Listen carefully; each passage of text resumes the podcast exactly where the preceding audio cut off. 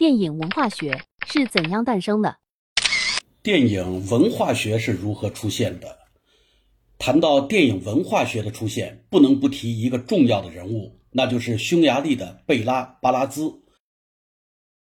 贝拉·巴拉兹，苏维埃共和国电影理论家、编剧，代表作品有《探照灯》《田野之歌》《三分钱歌剧》等，曾凭借电影杂志《探照灯》获得了科舒特国家奖金。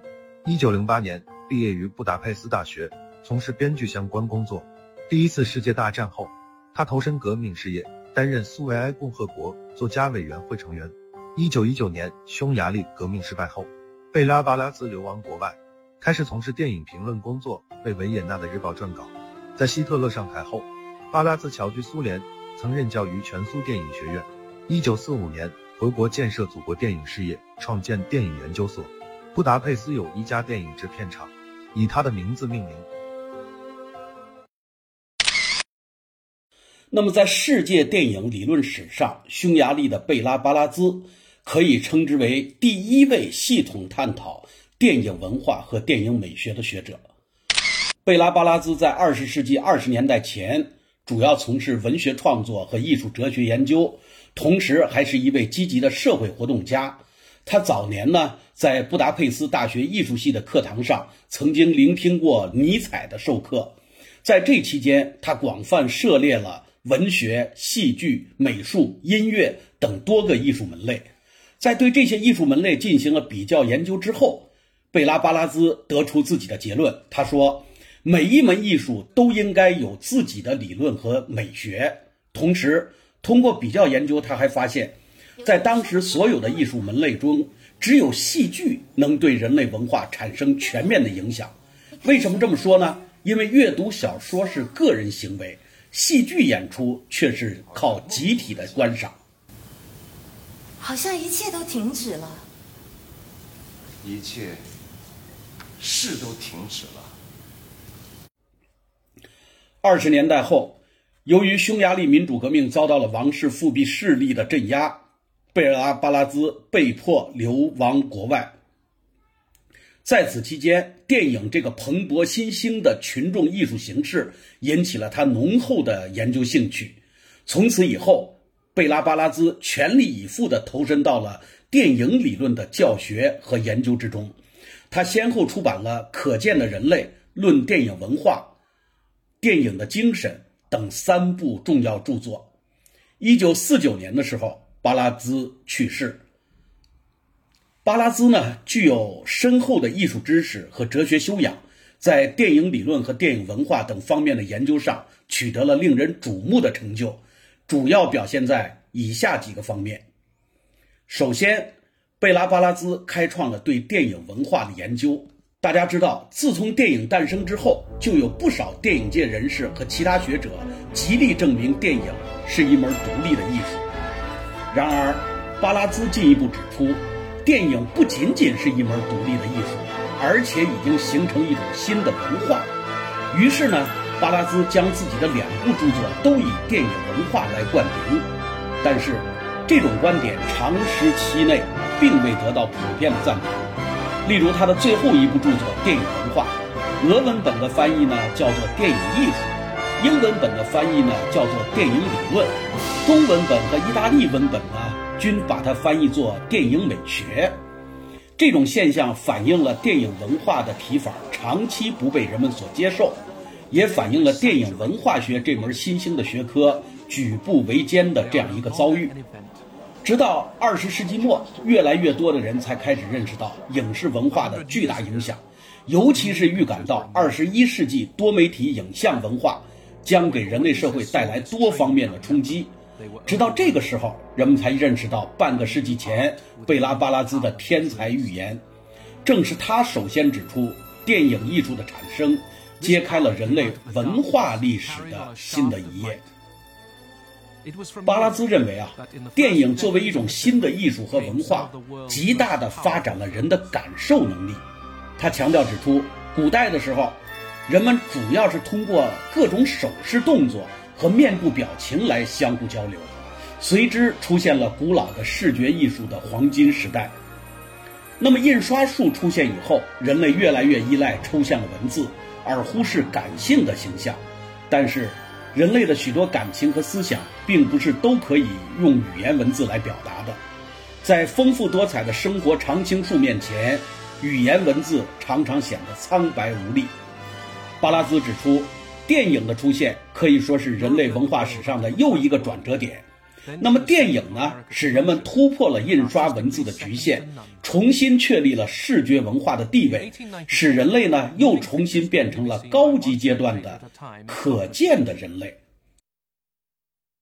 巴拉兹认为，以电影为代表的高级阶段的视觉文化，可以表达那种即便千言万语也难以说清的内心体验和莫名的感情。这种感情潜藏在人类心灵的最深处。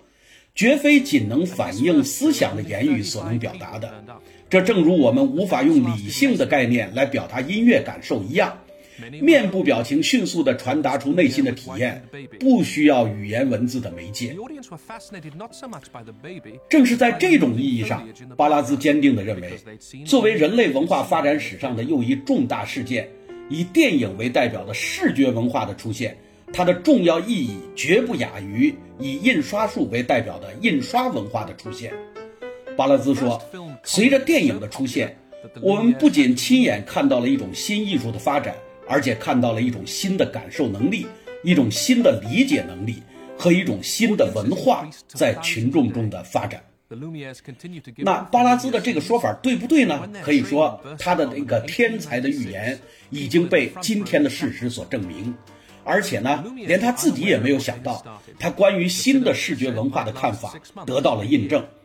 二十世纪后半叶，电视迅猛发展，形成了独特的影视文化，揭开了人类文化史上崭新的一页。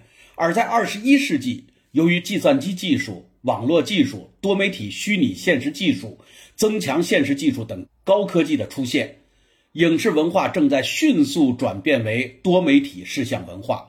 对人类社会生活的方方面面产生了巨大的冲击，对人类历史文化的进程也产生了深远的影响。其次，贝拉巴拉兹的贡献在于，他通过电影艺术自身的发展过程以及电影同其他艺术形式的联系，仔细分析和探讨了电影艺术本身的特性。那这些艺术本身的特性都有些什么呢？巴拉兹说。电影摄影机是从欧洲传入美洲的，但是呢，电影艺术却是从美洲传入欧洲的。为什么？为什么这门新艺术的独特表现形式首先出现在好莱坞，而不是在巴黎呢？欧洲向美洲学习一种艺术，这是历史上破天荒的第一次。巴拉兹继续分析道。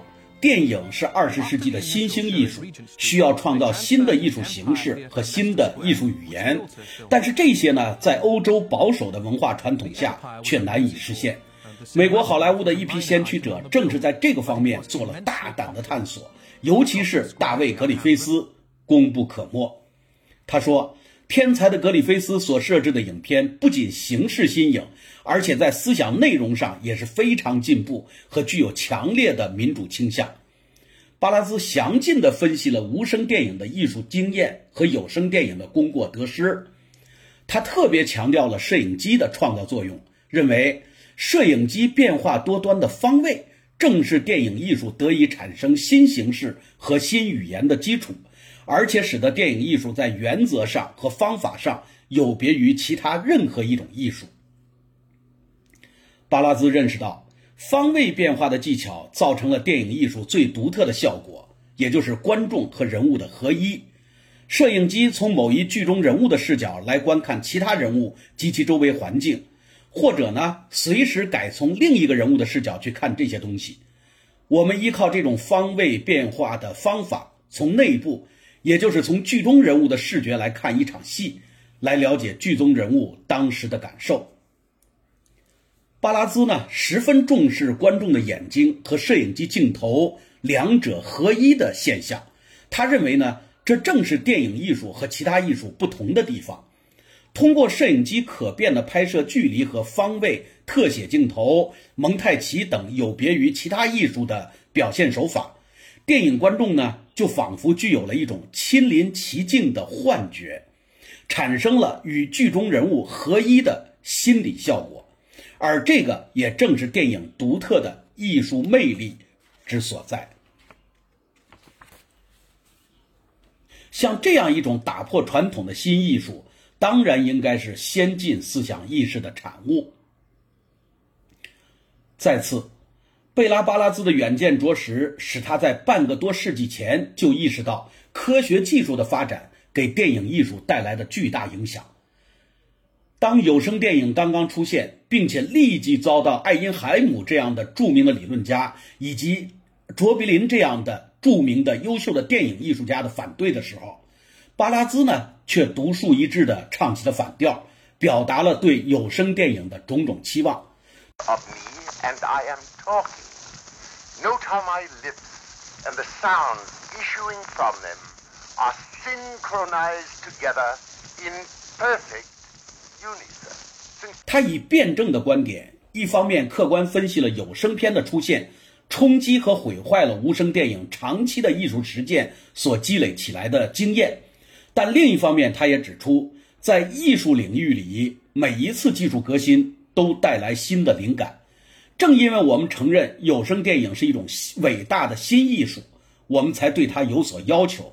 我们的要求是，有声电影不应当仅仅给无声电影添些声音，使之更加逼真，而应当从一个完全不同的角度来表现现实生活，应当开发出一个全新的人类经验的宝库。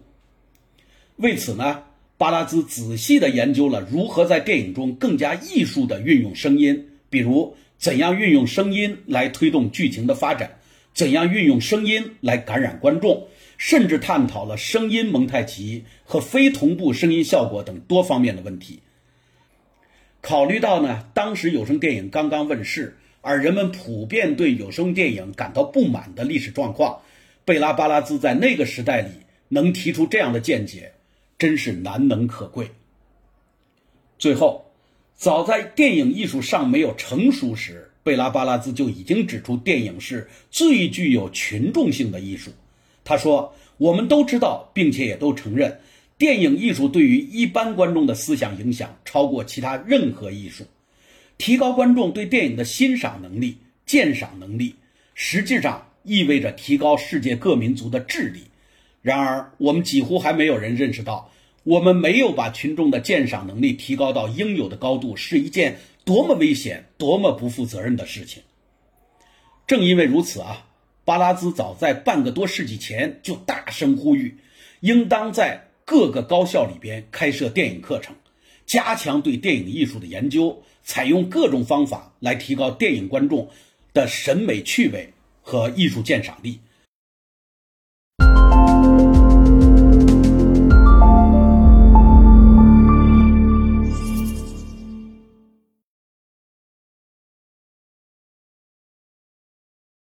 想看更多的影视节目，请加微信 beefgodsfilm。